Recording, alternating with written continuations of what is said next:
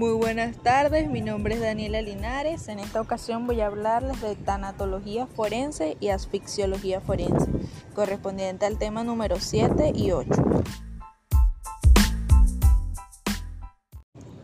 Primero que todo, definiré el concepto de tanatología forense, que es aquella disciplina encargada de sumar los conocimientos relativos a la muerte, desde el punto de vista médico-legal, especialmente.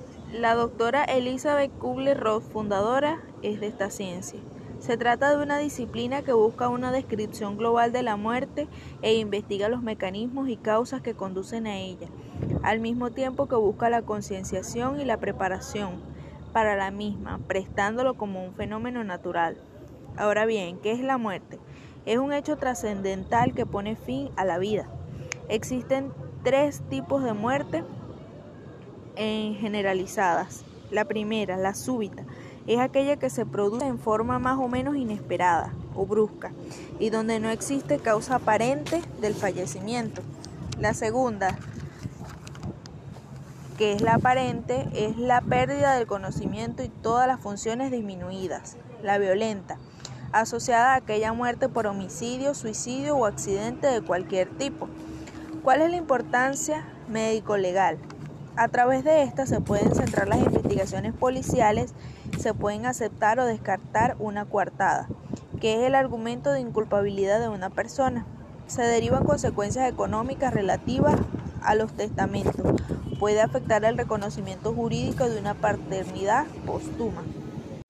Levantamiento de cadáver según el Código Orgánico Procesal Penal en su artículo 200 establece que en caso de muerte violenta o cuando existan fundadas sospechas de que la muerte es consecuencia de la perpetración de un hecho punible, antes de procederse a la inhumación del occiso o occisa, la Policía de Investigaciones Penales auxiliada por el médico o médica forense realizar la inspección corporal preliminar, la descripción de la posición y ubicación del cuerpo Evaluará el carácter de las heridas y hará los reconocimientos que sean pertinentes, además de las diligencias que le ordene el Ministerio Público. Además de este, de este artículo también está el artículo 202 y el 203 que competen cada uno a la autopsia y a la exhumación. Los fenómenos físicos, el enfriamiento, que es un fenómeno espontáneo que ocurre aproximadamente de las 8 a las 12 a las 12 primeras horas y después del 0.3 al 0.5 cada hora en las siguientes horas. En la mayoría de las veces depende de los agentes aceleradores, tales como lo son la escena, la vestimenta, la época del año, la humedad, la esporragia, previa a la muerte y a los agentes retardadores que se encuentran entre otras. La fiebre al momento de la muerte, si se encuentra cobijado, etcétera. La lividez cadavérica se conoce como muchas hipostásicas en el órgano de color rojo, vino que aparecen entre las cuatro, entre las 3 y 4 primeras horas post-mortem y se localizan en las partes más declives del cuerpo. Su importancia radica en la posición inicial que toma el cadáver, puede estar ausente debido a una hemorragia externa o variar su colaboración con intoxicación, que es el monóxido de carbono. Deshidratación. El cadáver pierde de 10 a 15 kilos de peso corporal por día debido a la evaporación del agua corporal. Los fenómenos químicos son la rigidez cadavérica. Se inicia a las 3 horas y alcanza el punto máximo entre las 12 y 15 horas, aunque el clima frío pueda acelerarla. La importancia que tiene el estado de la muerte es para deslindar responsabilidades, saber con exactitud el tiempo de muerte mediante el cronómetro diagnóstico la posición que tenía el cadáver, todo esto para evitar la confusión en el lugar del hallazgo y el de los hechos. Y finalmente lo que es la asfixiología forense. Esta es una rama de la medicina legal que estudia las asfixias, entendiéndose esta como el colapso general producido por falta de oxígeno en la sangre, producto de la supresión de las funciones ventilatorias. Esta tiene una clasificación en asfixias clínicas y mecánicas. Las clínicas tienen que ver con los estados patológicos o enfermedades cardíacas, respiratorias o hemáticas. Y la mecánica resulta de un impedimento mecánico a la perpetración del aire en las vías respiratorias. Su, su etiología puede ser homicidio, suicida o accidental.